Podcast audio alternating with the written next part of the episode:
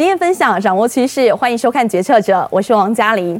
现在全球进入到高通膨的新时代，像是今年八月哦，美国他们的消费者物价指数来到百分之八点三，是有稍微下探，但是呢还是偏高。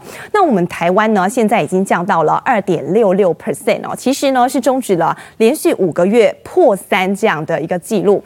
不过呢，问问小老百姓哦，大家应该跟我还是一样的感觉。我们的物价还是偏高，还是很贵。那今天呢，我们节目当中就非常荣幸邀请到美联社，也就是现代版柑仔店，来跟我们聊聊在疫后呢这个整个零售通路的改变。欢迎美联社总经理邱光龙。嗨，嘉玲好，各位观众朋友大家好，欢迎邱总今天来到我们节目现场哦。美联社呢，现在其实，在后疫情时代，您应该也深刻感受到整个高通膨这个。这个浪潮来袭，其实是了，但其实过去三年因为 COVID 的关系，它让来克数跟克兰价起了很多的变化。嗯，那要加上通膨这件事情，虽然说通膨对我们这样子以折扣为定位的通路来说是一件好事情，嗯，但其实都还是难受的啊。就是我们需要更更快速去应应这件事情。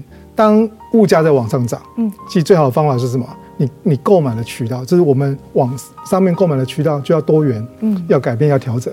其实，嗯，过去过往不是有一个叫做麦克指数，对，代表是什么？同一个商品在每个国家，因为那个国家的成本结构不同，它价格是不同的，对。而零售就有这样子的一个弹性，我们可以到处去找，找出不一样的来源，可以提供一样的品质的商品给消费者。嗯哼。所以当你能够找得到，对你来说是好事，因为消费者就会比较，他发现到为什么你就是特别便宜。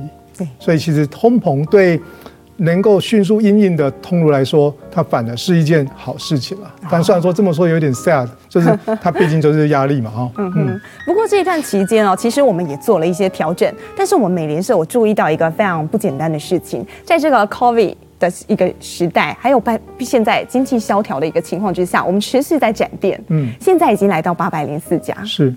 在如果说全台哦这些乡里当中，我们现在涵盖率多少？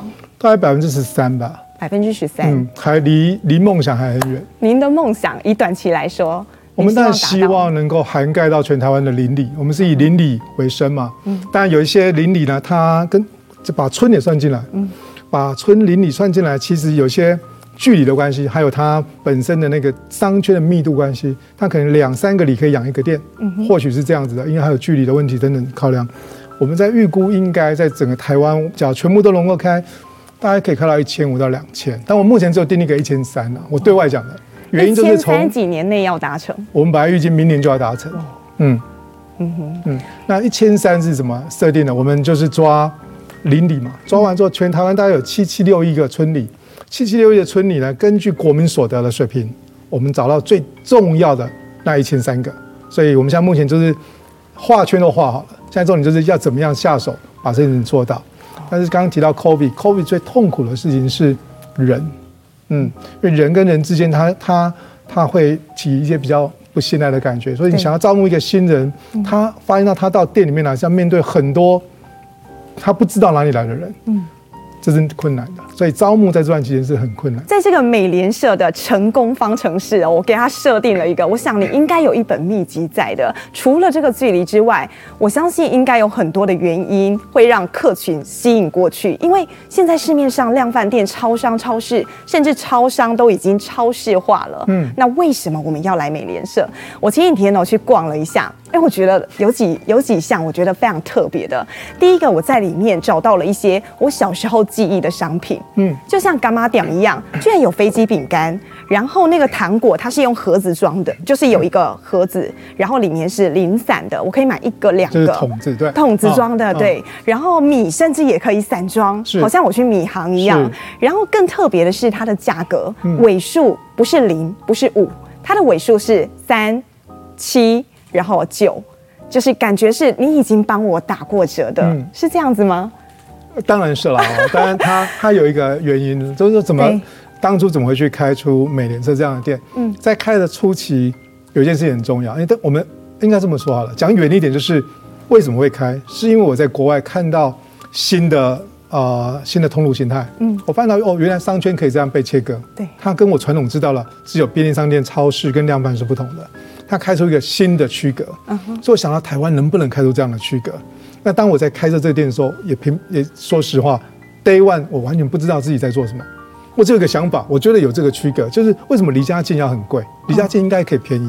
为什么离家近的规格是不对的？就是离家近的规格都是很小瓶的，比如沙拉有一瓶就是五百 ml。嗯哼。它为什么不能跟我在量贩？当时我在量贩店，为什么不能跟量贩店是一样，是一瓶二点六公升或三公升的油？因为家里面用的油量是大了。对。想到十六年前那时候用量会更大一点点，所以我决定做一件事情，我去去跟踪别人的客人，我去菜市场跟踪去买菜的人，他还会买什么？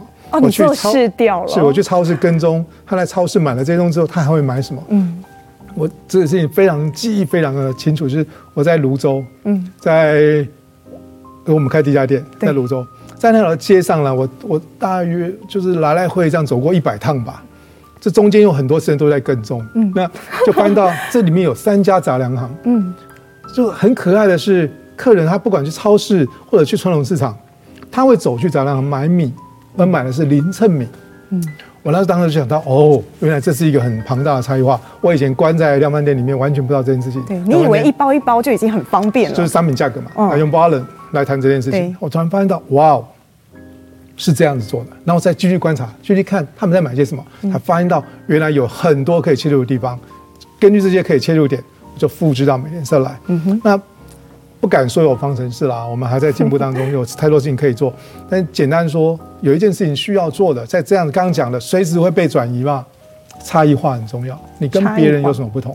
所以你不怕跟别人不同？一定要不同。我我期待有一天我百分之百不同。当这个百分之百不同，我还有客人，代表客人爱上我的不同，是吗？但这个不容易走。哦，但是就是一就是一条路，在公司里面的。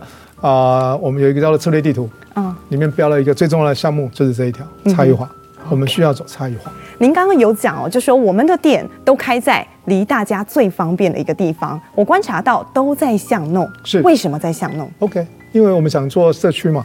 嗯，那你可以想象是，只要你开在马路的外面，嗯，就是比如说这一个邻里，总就有一个大马路嘛。你开到外面，那代表是这个马路的都是区隔，嗯，过了那个马路那边是不会过来的啊，因为我们的店很小，嗯哼，没有人会为一个这么小的店过来。另外那边应该有别人也在营业，嗯，犯不着过来，对吧？所以当我想要做邻里的核心是把距离缩短，那就应该到中间来，嗯，让这些人能够尽量的靠近我，OK，是不是？但当然还有个重点，它是它的动线很重要，嗯，你得放在对的动线。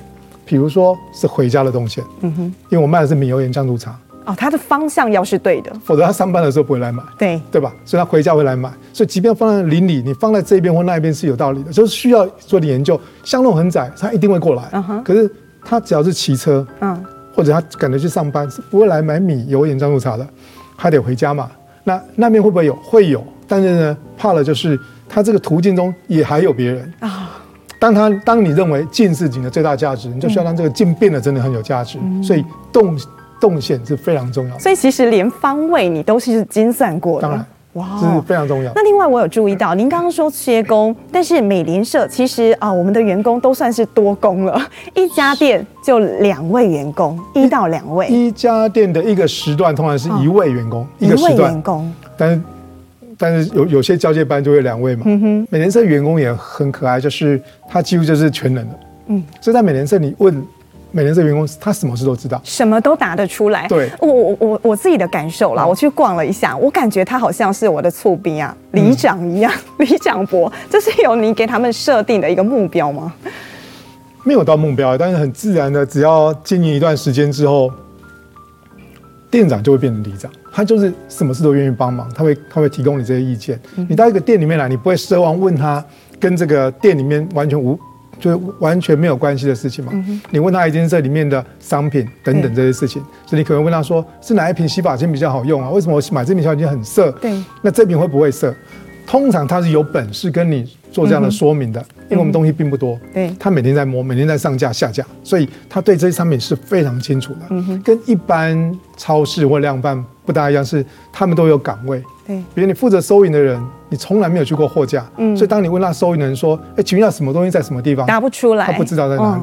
那店非常小，有这个好处，所以他完全能够掌握。哦，就很像那种小时候我们隔壁干妈店那种老板也是一样的道理，他整间店了若指掌。那我就要再问一件事哦，嗯、美联社现在已经开了八百零四家，十六年了。嗯，整家店，如果你去到一家店里头，你最爱的是哪一个部分？啊，其实最我最喜欢的是听他们的互动。嗯，听客人跟我们店里面的同仁，不一定是店长的所有的互动，他们的对谈对我来说就是一个很大的保障。那其实我我到店里面去有几个重点了啊、哦，所以稍微盘点一下。第一点，我很喜欢听到他们他们的对话，有时候对话可能是两个员工刚好是交接班，他们会谈到公司做不好的事情，我觉得也很好，因为我听到是真实的声音。你去当神秘客啊？哦，我常常做的，我我每个每个月一定会有一次一次叫做远征，远征远征就是离开台北，嗯，我就到外外县市去看。那周间的话，平常我会利用礼拜六。半天或一天，嗯，去台北县市，就是这个新北跟台北这边去看一看。嗯、那去看的这个过程，其实可以得到很多的灵感。之外，有一个事情就是同理心。同理心，你会同理的知道你的员工他们目前看待这个店的状况是什么，困难，他们遇到的困难是什么。嗯，这样子的反应对我来说就非常直接，而且我比较容易下决定。因为通常在办公室里面，就是营业部主管层层往上报，就会到我这边来。对，当我跟他太远，我有时候没有办法有。那样子的心态去想，我想的可能就是成本，嗯哼，嗯，这是费用。但当我知道这件事情，我就很同理的可以去认为这事情是不是一个投资，嗯，它就不是一个费用，因为我觉得这件事情是有效的，嗯哼，嗯。所以您的出生的重点，其实你会把自己隐藏起来。我非常，而且我我也跟同事拜托，看到我不要叫我，不要不要跟我聊，因为也会造成我的一种两难，就是万一他问我有关营业上管理的问题，我很难回答，不是吗？因为他的老板就是去督导。跟他讲了可能跟我讲会不一样，方向可能都一样，可是方法不同，有时候会造成管理上的困扰。我不希望造成这个困扰，因为在早期曾经发发生过，所以后来我就希望大家每次都跟电影大会的时候，就跟他拜托，大家看着我就看到我就好了，就是当做不认识，真的不真的，否则会就引起有一些不必要的尴尬。你也很 enjoy 在这个过程中，我非常非常非常喜欢。不过前一阵子我听到那个 连锁加盟协会的秘书长洪雅玲小姐，她谈到哦，她说呃有这么多通路，但是她观察到。美联社很特别，她说你们就像是一条变形虫一样，碰到什么样的情况，你都会不停的转换，因为其实你们有最快可以控制到成本，还有整个流畅的一条龙的这个形状，所以你可以不停的在改变。在疫情期间，你们变成什么样？就要求自己的反应要能够更快，所以在疫情期间，我们要求每周下决定，根据。但时间就很短，所以我们有排出了一个方法，嗯哼，每周下决定我们做什么。我们门口有一个跟其他通路不大一样，我们叫大黄，就是一个很大张的 POP，因为它像竹竿一样挂在门口，嗯，会串起七五到七张的 POP。对，那这大张的 POP 呢，就是一个我们很直接可以跟顾客沟通的地方，因为每天他走过嘛，会就看到。那这件事情一开始可能未必被，就是会被消费者注意。对，你做久了，他就会认为哦，你每个礼拜都有特别的事情，要来看一下。是，我们就用这个东西在疫情当中呢，跟所有的顾客做第一步的沟通。嗯，在这里面也做了很多很多事情啊，不管比如说突然间拿到，一开始不是缺口罩嘛？对，就当我们有口罩，不就把它挂上去？哦，有口罩，口罩来了，那就马上就玩消了。啊、或者没有特别事情的时候，我们就拿来当做有一点像做。那应该这这应该怎么讲？就是有点卫教吧。我们就讲说，请大家勤洗手、戴口罩啦，类似这样的警语，是就把它写出来，就加强那一种温度了。我觉得这是一个在邻里里面，我觉得还蛮重要的事情。嗯嗯，这段期间我们也跟外送平台还有一些业者来做合作。嗯，现在做外送最快几分钟会到家。我们的话大约最快的我知道是十八分钟，十八分钟，对，因为真的离家近。但是十八分钟其实不是我内心最想要的，但十八分钟 OK，我觉得也蛮好的。您的目标是几分钟？我希望它是三十分钟。三十分钟？为什么？我们的商圈其实才三百公尺半径，对，他们外送可以做到半径是三公里，嗯，代表是不是十倍啊？这是一百倍，嗯哼，对，它是一个是一个圆面积嘛，对，算是一个一百倍。这一百倍的概念代表是什么？我的商圈扩了一百倍，扩了一百倍。对，当扩了一百倍之后，我们可以看到热点热区，嗯，那就会变成说，未来我是可以再继续开店的地方。嗯哼。但你这么讲说，哎，那这样子对这个外送平台会不会是吃亏的？其实不会。当我又多开一家店，嗯，我对他而言速度又可能又又又会变得再更快了，对，又加快了，对不对？所以就有一点点大家是共存共荣的。嗯哼。他让我知道。热点在哪里？是谁在跟我在跨出我的商圈之外再跟我买东西，不是代表我就是可以去那边开店吗？所以其实我期待是半个小时，而不是十几分钟。十几分钟有可能就落在我原本的商圈里面，对，代表走的不够远。是他不愿意下来嘛？他现在就是透过手机来购物，这样子的。客人当然 OK，但他可能不是我最喜欢的。我喜欢的是他能不能告诉我，在这一个更大的商圈里面，我还有什么机会点可以去开店。嗯哼，所以我喜欢的其实是三十分钟。但这一段期间啊，还有注意到，就是所有的超商、超市，大家都在抢电子支付的市场，甚至他呃不断的增增加他的这个成本，他也要抢到领头羊这个位置。是，您认不认可哦？如果抢到这个电子支付的市场，就是等于是胜利的一张门票。分两个，就线下的支付来说，当然它它用了你的支付本身粘着就很高，嗯，它未来势必一直持续使用，嗯，那这个粘着可能就绑定在你的会员上面，所以在线下我觉得它还蛮有意义的，嗯哼，但对我来说，我一直说我拥抱所有支付嘛，就是我认为消费者不需要选择用什么支付，你有什么来我这边就可以用，对，所以包括我这边可以用那个 Open 钱包，我可以用 iCash，为什么可以用 Seven 的？因为我觉得它的普及率非常高，嗯，那。他的客人来我客人来我店里面买东西，我为什么不行？觉得无法，而且我们几乎是互补，我们没有任何的竞争的形态跟关系嘛。嗯，那这是一个层面，在线下，线上就不一定哦。支付这件事情在线下是一件事情，在线上是另外一件事。线上要的是那个欲望，我为什么要线上买东西？这个欲望，这个念头没有没有这个起心动念，从支付是过不来的。对，所以他要的是基础流量嘛。嗯，所以这个流量是什么？是我的习惯。我为什么习惯使用这个平台购物，然后我再选择支付，而不是选选择支付，我来选择我的购物的平台吧？所以这应该倒过来了。所以我觉得对的，呃，能够自己做支付当然是好事，但要付出庞大的成本。那，这个成本应该可以建构在线下的巩固里面，但是线上我相信效果可能就未必这么好。所以我我还是认为拥抱全支，就是所有的支付。我都能够配合，这应该是最好的事情。我们的包容性很大，对消费者来说是最方便的。OK，嗯，那这一段期间，其实我们圈内这个诟病的现象也不断在发生啊。前一阵子哦，全联的李敏雄先生他谈到说，他听那个宝桥骗局的主管曾经说过，在我们台湾最终最终，超市跟超商都只会剩下两大品牌，您认可吗？或许，但是。未来为什么一定只有超市跟超商？未来搞不好也没有超市，也没有超商，它就是一个平台。嗯，消费者未来应该可以到这样的境界，是消费者未来随心所欲的，他什么时候想要买东西，透过什么方式买，你是没有办法限制他的。嗯哼，对吧？那其实现在最方便的就是手机。你可以想象未来搞不好，现在是百分之百分之十五、百分之十六的市场在线上。嗯哼，那假如像韩国有百分之四十到百分之五十在线上，对，那会不会有一天到百分之八十是线上？因为百分之二十是线下，那那时候还有人在讨论超市、超商跟量贩吗？没有人在讨论这件事情，所以我觉得长期来看没有这个通路别的问题，应该未来长期来看是谁可以先做到线上线下融合？那这个融合也是一个口号，全球都未必有人真的做得好的。就是真的能够让消费者不知道为什么我总是就是会跟你发生关系，就是我在线下碰到你，我在线上碰到你，我任何时间想要购物都碰到你，这样子，我想是应该应该是所有现在不管是线上或线下的人所追求的。嗯，那这个应该就没有疆界了，就没有所谓的刚刚讲的超市、超商、量贩。就我想，国外有一个叫 Hard Discounter，台湾到现在也没有，我也不敢说我们自己是对硬折扣店，我也不敢讲我就是硬折扣店，但是。代表是什么？它还有更多种形态会出现，对对吧？因为这个这个商圈是不会饱和的。所以您觉得在这样的一个时代，其实是会一直改变的？会一直改变。端看就是谁能够掌握消费者，你用什么形态？所以消费者在乎你是谁吗？消费者会在乎你是超商或超市或者是量贩吗？没有，消费者在乎的是我能不能买到我要的东西，用我喜欢的价钱，对不对？而那品质跟我想象中是相当或者更好的，这是消费者要的。所以我我不认为用。零售的立场来看这件事情，应该用消费者的观点来看这件事情。哎，现在是绝对得这样子做的，在过往可以的，是有点卖方市场。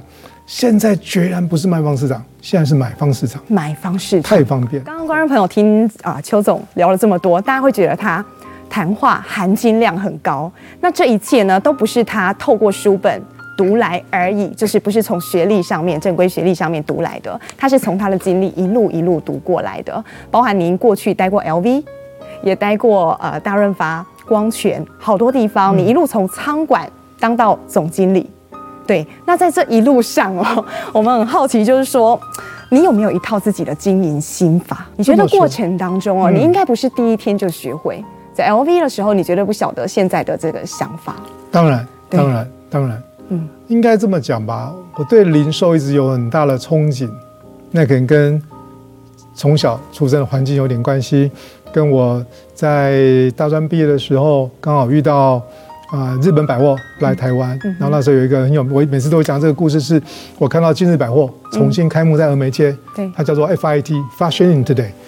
我记得它开幕的时候我就去朝圣，就在楼下就看到这栋，然后我想说不行，我一定来访问这里面的人，他实在太厉害了。这么小你就有这个想法？那时候大专刚毕业，哦、所以我写了一篇叫做《零售业革命》。对，嗯，那一年刚好也是统一面包开始在转型，同时间做了统一超商的时候。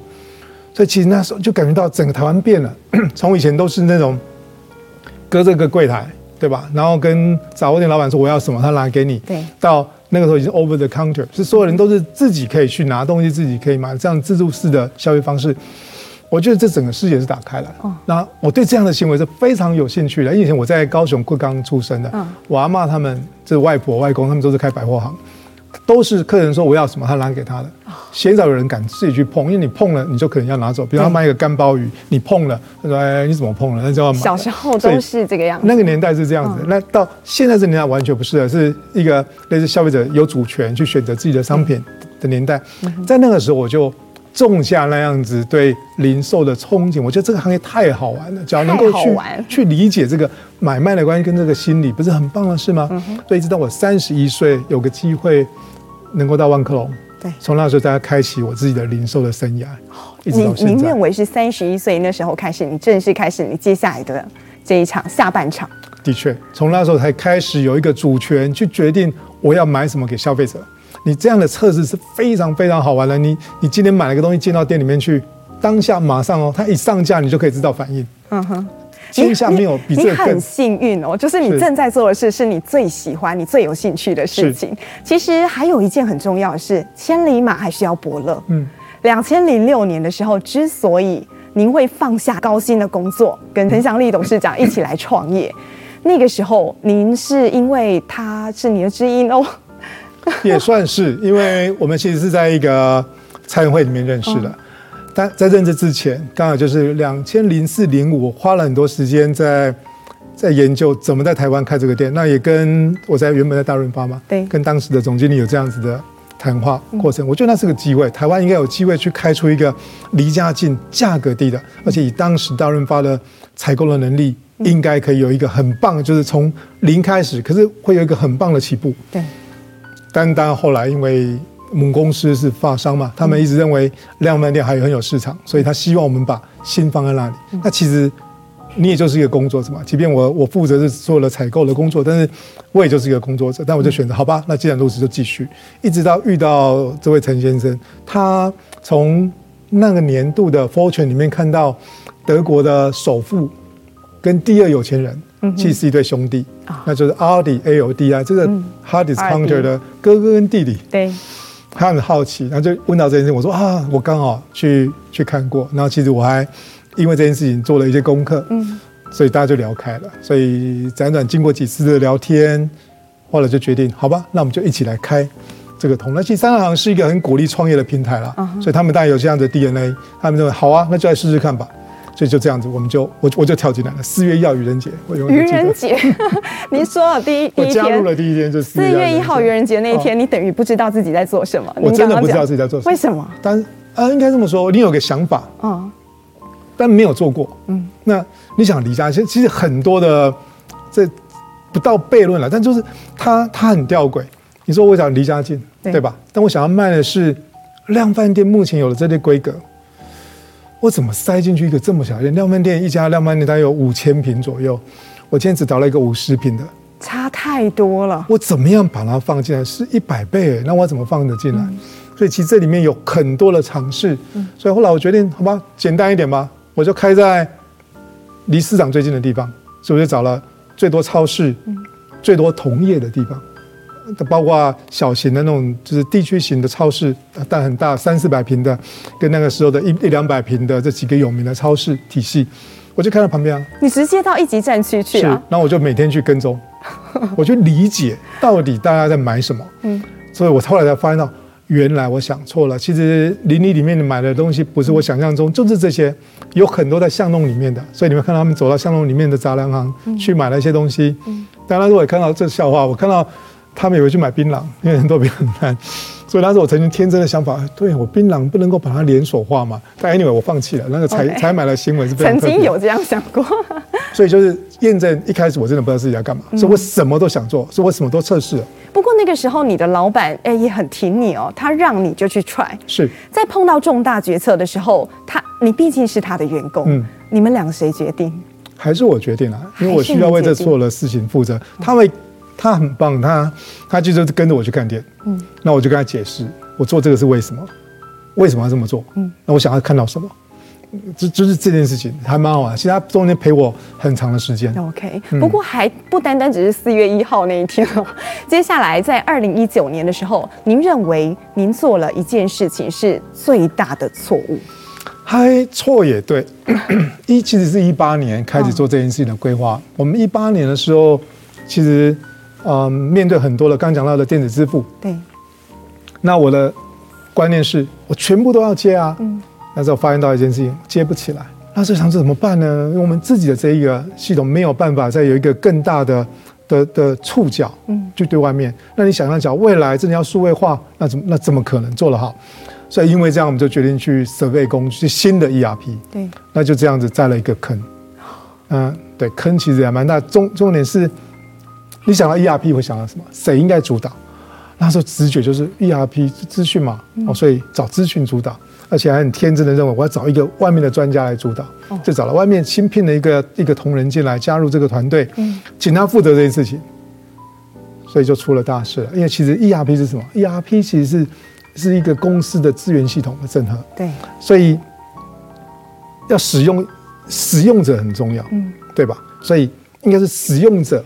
过来，过来做这件事情，而不是在提供者来谈这件事情。对。但是我们本末倒置，我们让提供 ERP 的这个源头的，包括顾问、我们的资讯同仁来决定这个事情应该是怎么做的。嗯。那就变成一个很恐怖的谷仓效应，因为每一个都是单一的，每个部门都单一的窗口去去讨论这件事情。所以对我这个部门来说是对的，可对另外一个部门来说可能是错的。对。但是没有人懂这个事业的本质，没有人去串，所以其实。就造成一个很大的灾难。我们在二零一九年五月一号第一天，电脑一打开就是黑的，所以我就进入全盲。我常常跟大家讲，我进入全盲进入八个月，八个月的时间，将近八个月时间，我完全不知道自己今天做对还是做错。所以后来索性就尽量不要做，因为你做了你没有办法控制，是一件很恐怖的事情。对。是，但这么现在谈起来是是是简单的，但当初是非常非常痛。我们每一天要聚会讨论所有的问题，今天有几个问题被发现了，解决了多少，剩下还有什么不能解决的，就一步一步一步这样去做。嗯但我说它是一个错误，对，踩了一个坑，它也是一个很对的事情。是我们一开始盘点的是对的，就是当我们觉得我们未来想要数位转型，嗯，得先盘点资源。嗯，我们最缺的其实就是这个最基础的 ERP 系统，没有一个好的。的基础，你怎么有办法在在往上去堆去堆叠，对不对？所以做对的事，我们做对了，我们决定要换；但做错的事，那个过程太过草率。今天你把你的偶像，你最喜欢的 idol 带来了，嗯、一拳超人。对，您觉得他带给您的影响是什么？为什么你这么喜欢他，认可他？他有一句名言啊，就是简单的讲，用我的话来讲，不要用他的话来讲的话，就是当你遇到一个。难题的时候，遇到一个困难的时候怎么办？他的很很很好玩的话就是说，当你遇到问题没有办法，就一拳啊。那假如一拳不能解决呢？两拳。我觉得这是面对的态度。我们永远会遇到问题，但你要能够面对，而不是说今天这个问题很难，我面对了觉得哇这太麻烦了，算了也没有人知道，就把它摆在那边去了。问题永远不会因为你摆在那一边去，它就不见了，它会越来越大，越来越庞大。他给我的概念就是永远面对问题，我管你再大，跟我无关嘛。重点是我有没有能力解决，而不在于你有多大。你那个大对我来说可能是非常的小，就是没有办法用这样去比对的。所以，假如你每次把问题当做一看到一个问题，哇，问题又来了，假如你是这样的心态，你是没有办法解决的，永远不会，永远没有办法解决，因为其他问题到底有多大呢？因人而异。但假如你有一个很壮大的心，你认为再大问题我只要面对，我就可以解决。这件事情也体现在一件事情上，您非常爱阅读。嗯，这是不是你从小到大最大遗憾？遗憾是指啊、呃，小时候读书的部分，所以导致于后来您从来没有放弃过阅读这件事，而且你很喜爱它。其实我有点在挑战自己了啊！您都讲到重点了，我我很爱读，虽然有很多原因，包括比如今天拿这本书《生命之歌》，这个是我姐姐的书啊，非常非常古老的。这这个这个书是民国六十七年，就我姐姐的名字。啊姐姐的姐姐买的，我很崇拜我姐姐，因为我姐姐就是一路顺遂念书的人，后来念到正大，那她很喜欢买书。那我有一段时间休学在家，每天都在干嘛？就是趴在她的书柜上面就拿书看。有些书像这本《生命之歌》，我想我至少看过十几次吧，因为一开始看不懂，妈妈到底看得懂，但是有时候有些单字嘛。那我国小毕业，国一就已经休学，但到后来有机会，又有机会，我又回去念书。念到大专，可是我每一次要升学，但后来都很顺遂。嗯、每次要升学，都会遇到一个挣扎：我需要升学吗？因为爸爸的概念一直认为，读书真的没有太大用处。哦，爸爸给你这么大的空间。对，爸爸认为就是食物是一件最重要的事情，嗯、就是要赚钱，不是吗？他的朋友太多人没有念过书，可是非常非常有事业成功。是，嗯。所以我常常会在这样会被这样影响。嗯。那爸爸是念台南商职毕业的，嗯，那当然他有很多遗憾，他有时候会讲，他是因为家里面真的没有钱，所以他没有办法再继续升学，否则他的功课非常好，等等等等等，嗯哼，所以其实我有很多次机会能够再继续读书，但我通常都会告诉自己，我到底要什么？我一直问这件事情。其实我我在啊、呃、大专毕业之后，我考过托福，本来要申请国外留学，嗯，在那一年，我决定留在台湾，因为我在那时候在光泉，对，我在光泉感受到不一样的事情。因为我发现到你可以影响到一些人，嗯，我带了一个小主人做业务嘛，我觉得这个价值应该比我去国外念书高吧，更有意义。那另外当然那时候有一个问题是我需要把我原本的一栋房子卖掉，啊，那卖掉之后就没有，那两百多万了，也很便宜，在那个年代。但卖掉之后我出国可能就没有了，所以我在算这个机会成本。到尔后呢，有很多次机会，但是有有时候是遇到瓶颈，嗯，比如说到嗯。我记得是到万客隆之前，嗯，我突然间发现，当我的一些认识的朋友，嗯，很多人那都留美回来了，他们在讲一些经济的专有名词，我竟然是听不懂的，就是我搞不到现在在讲什么。刚刚一开始问到通膨，讲到 inflation，听过，我以前读书我稍微念过，可是我没有这么专注在这件事情上面，所以其实那一年我决定，我在万科隆的一开始的时候。我去考了台大的 EMBA，去念了学分，去念十二个学分，嗯哼，然后我就结束了。为什么？因为我觉得我读懂了。哎，我发现到读书这件事情，在那个时候觉得它能够带给我，好像没有这么直接。也就是说，当我挑书的时候，我可以挑我想要看的地方去看，甚至我可以重复看很多次，嗯、去理解它的缘由，嗯，把它套用到我的生活里面去。嗯、可当我去上课，我需要把这门课全部都听完，对，所以这里面会有时间上面的浪费。哦等于说，对您来讲，学历并不是这么的直接重要，反而是您从你读到的东西学到的才是真的。我觉得这这不就是当初我放弃出国的这个主要原因吗？嗯、那假如那个时候都放弃了，我为什么现在还想去做这件事情？那时间的投资成本是对的吗？嗯哼。所以因为这样子，我一直没有再回去学校念书。要说是遗憾，的确是没尝试，我其实心里面会稍微痛一下，一直是这样子。我一直觉得这是一个遗憾。但是不就是这样吗？人人生也没有办法，什么事情都是百分之百被满足的。我想你这个精神哦，就是持续保有这个动力，会在下一个十六年带领美联社往更好的方向前进。下一个十六年，您给自己、给这个集团什么样期许？其实还蛮挑战的。我们把呃从现在开始到未来的这这五年把它定出来了，但是定调就是，呃，应该怎么说？我们修正了一个新的公司的愿景。从这愿景里面修出了一个策略来相对应它，我觉得未来是一个没有疆界的这样的领域，所以不管是零售也好，还是非零售也好，谁能够掌握 C 端就消费者，谁能够越懂 C 端消费者，你大家就可以在这个生态圈里面能够活得越久。那怎么讲说我们像这个上市公司，那是要以一切都以永续为目标的，所以为了这个永续的目标，我们在结构化上面跟策略化上面需要有一整套的啊。呃蓝图出来来架构这件事情，所以未来十六年，我觉得是没有分野的。我也未必会再是一个零售业者，他可能是一个其他的业者，但是我们是可以是一个。企业是一个消费者喜欢、他期待你存在的企业，这是我希望能够做到的。OK，好，今天非常谢谢邱总来跟我们做分享，也祝福美联社十六岁生日快乐。那接下来往更好的方向来前进，谢谢邱总，谢谢嘉玲，谢谢各位，谢谢。好，决策者，我们下周见。